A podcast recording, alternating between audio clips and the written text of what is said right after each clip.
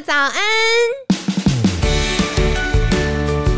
你现在聆听的是凯西陪你吃早餐。本集节目由好时好时提供，每天十分钟陪你吃早餐，聊健康。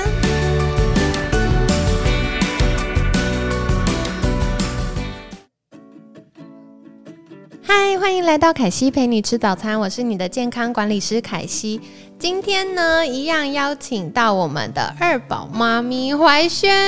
嗨，又见面了，好开心啊！然后今天也一样邀请到我们的小妹可 陪我们一起录音。刚刚没有凯西没有介绍到她，到她她就抗议，没 错没错，真的太可爱了。好哦，那今天我们现在制作人都忙着在拍美，可都没有理我们。好啦好啦，其实今天想要来聊一聊的话题，就是那时候怀萱选择水中生产或者居家生产的时候，呃，另一半会不会有什么样的冲击或想法呢？当然啊，他的想法跟冲击铁定是很大的，因为他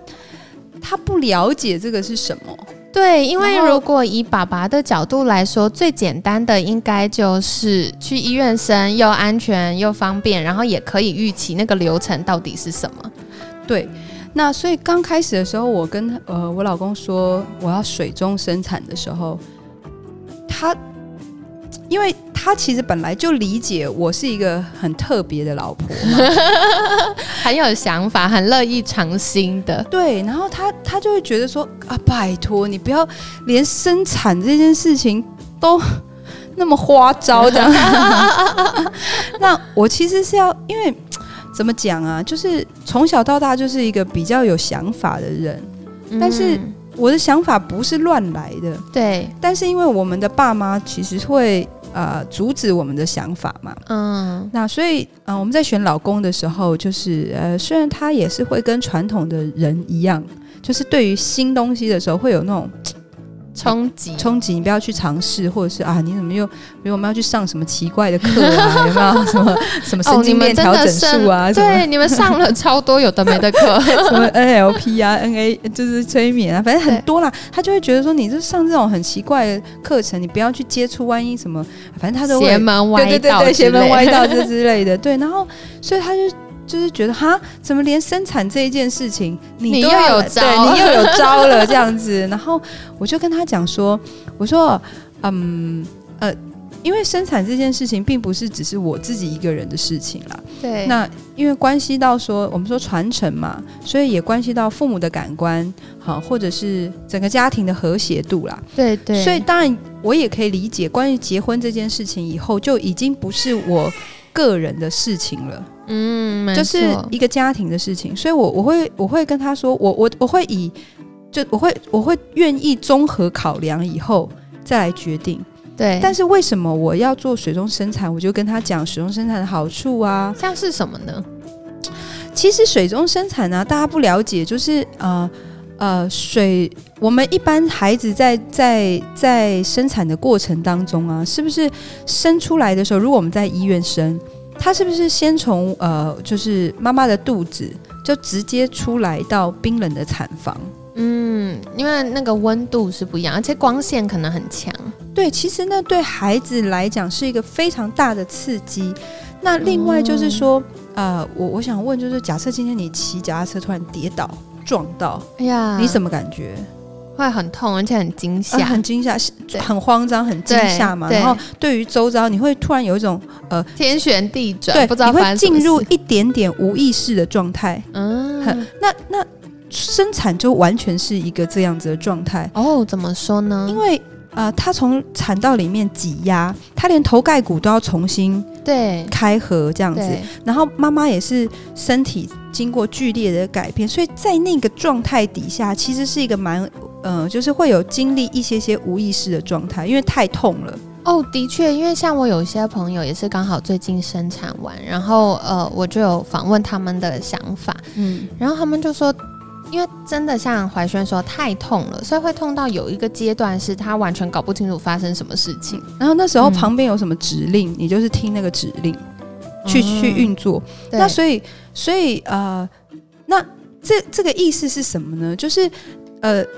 如果在那个阶段的时候，你他就给再给他一个更大量的刺激的时候，就是光是经经过产道出来的这件事情就已经非常刺激喽。对，那假设他今天出来了以后，又有冷气很冷哦，你想想看，产房很冷哦，手术室很冷的，对，然后他很冷，然后它它就是光线很强，因为肚子里面是温暖的嘛。对那你你觉得它它是会把这些刺激通通记印在身体里面，哦，所以可能以后它。当然不是每个状况都有可能这样，但是当然它有可能以后只要在条件具足的状况底下，它会有相同的疼痛感。哦，对，其实接下来凯西也会邀请到呃一位好朋友，也是另外一位 podcaster，然后他就会来分享的是我们的情绪跟记忆产生的疼痛。啊，没有错。哦所以，所以其实有时候你会觉得，像有很多女生很敏感呐、呀，比如说我吹到风啊，我觉得很冷啊，我就开始有莫名的疼痛。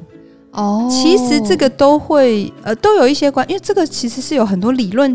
基基不础的啦。同的科学研究跟理论，呃，是是是是是，对对，不同的观点。所以我们的目的呢，就是当你在接受呃受伤事件或者是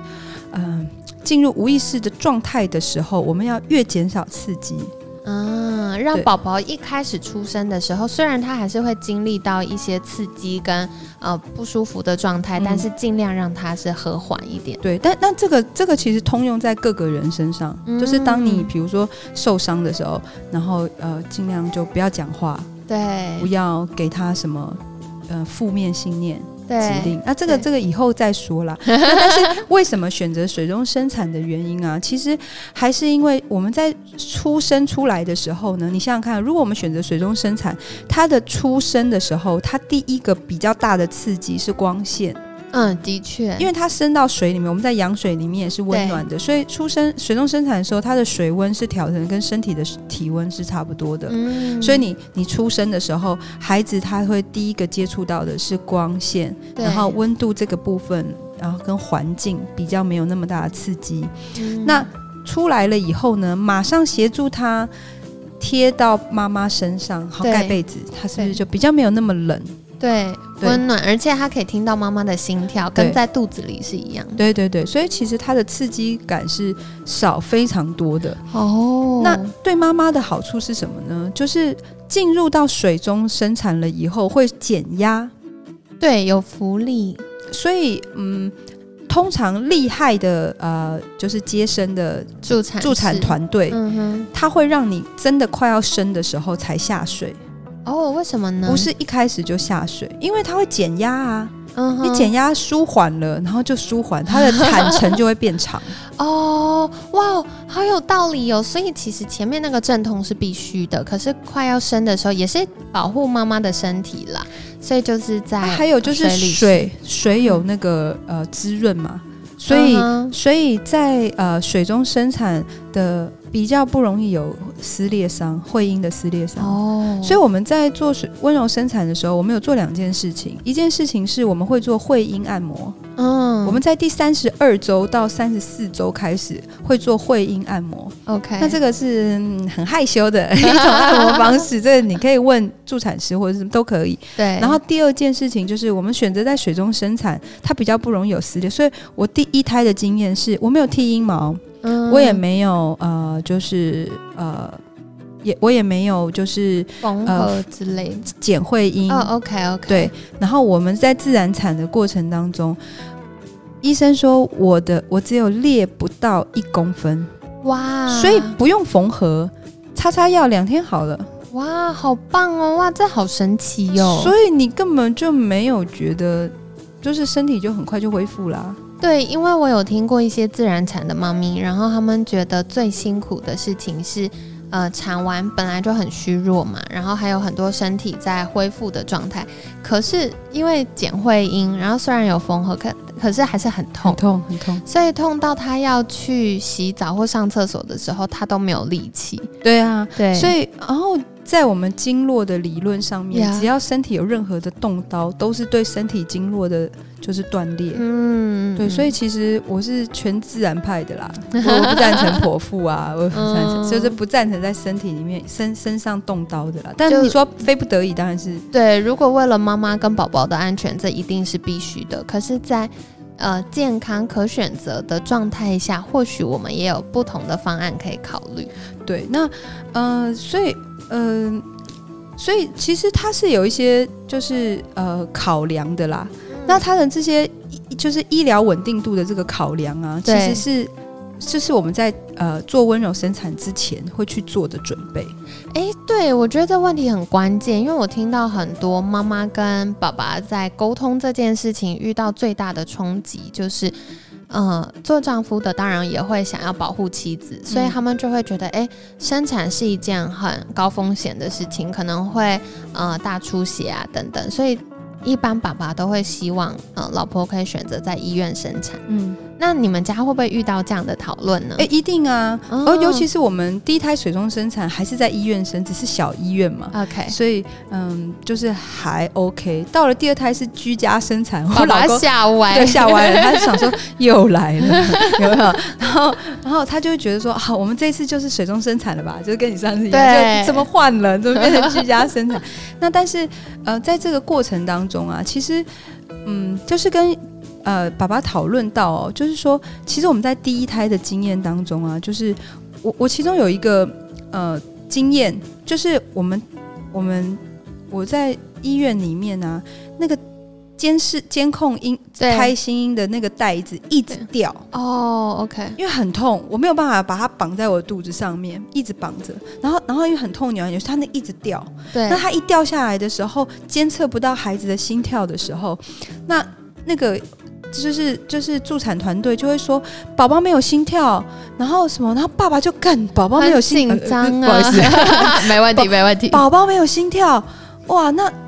吓坏吓，坏了，所以那那时候其实很压力，很紧张。对，所以后来我为什么选择居家生产的原因啊，其实有一部分也是因为我真的想要，呃，把这些医疗的这个介入越越减越少。而且我记得华轩之前有跟凯西分享过，还有一个干扰就是，一般在医院可能会听到哦，这床又推进来了，这床又出去，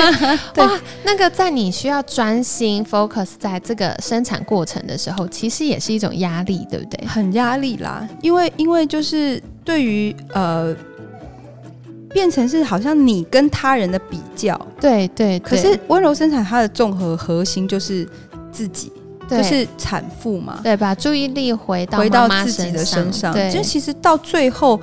就是协助生产的这个呃引领的时候，都是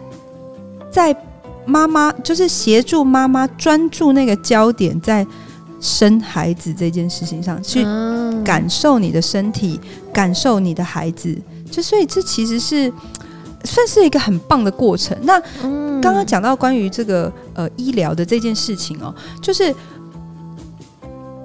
如果我我们现在温柔生产、水中生产呢、而居家生产大概是全台湾大概只有零点一趴的产妇做这个选择。哇，对，那所以大概百分之九十九点九大概都在医院里面生产，对但是其实不代表居家生产它是有有很大风险的，因为其实。我们在做居家生产的时候，我们会有后备两个医院，哦，了解了解，那一个医院呢，其实就是当你产程很长的时候，我们可以去我原本的产就是预产检产检的医院。然后第二个就是当你有急救的时候，要去家里最近的大医院。OK，对，所以它其实是有有有一个后备机制，但是为什么还是要做这个选择的原因，而且推广这个原因，是因为如果你在各方面的的的检产检都是健康的，然后如果你在身体的状态上也是健康的，所以你其实是可以大量减少医疗的资源，哦，然后你又可以比较舒服。对对，所以我们其实是做很多评估的。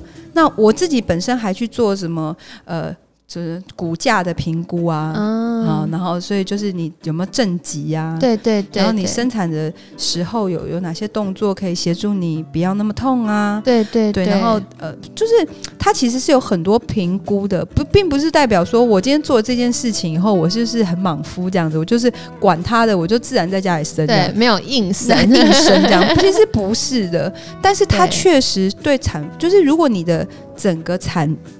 产检的状况都是很 OK 的时候，那其实是对整个医疗单位也很好。我我们不要去增加那种急救的那种困难嘛。对对。那但是我我我们自己在家，呃，对于产妇也是很好，因为从现在看来放松。对产妇很好，修复很快，对宝宝也很好，稳定性很高，所以其实它有非常多的好处，只是我们时间还不是很够啦，所以可能今天就可以先讨论到这边，然后小对，所以其实觉得温柔生产真的是很美妙的一件事情，这样子，我觉得很有趣，就是听怀轩在分享的时候，凯西会一直觉得很感动，就是呃，你真的可以。体会到一个妈妈，她非常享受在这个过程，因为当然生产的时候还是会经历一样的痛苦或者是疲劳，可是我觉得是对妈妈来说是一个很美妙的经验，真真的是很美妙。所以后后来也是也是觉得这一次的居家生产其实比第一胎的水中生产更好，当然不是水中生产的问题，是呃我们选择在医疗院所跟在家里的不一样。所以，我这次我老公的状态其实是更放松的，没有像上次就是那个心胎胎心的那个监测器一直掉哦，压力很大，很紧张。所以我觉得在这个点上面是让我还想要再更自然一点点的原因。了解，好啊，那今天真的非常感谢怀轩的分享，跟我们分享很多就是。居家生产跟水中生产的经验，嗯，那今天呢，就是谢谢怀轩的分享，每天十分钟，健康好轻松，感谢陪你吃早餐，我们下次见喽，拜拜，拜拜。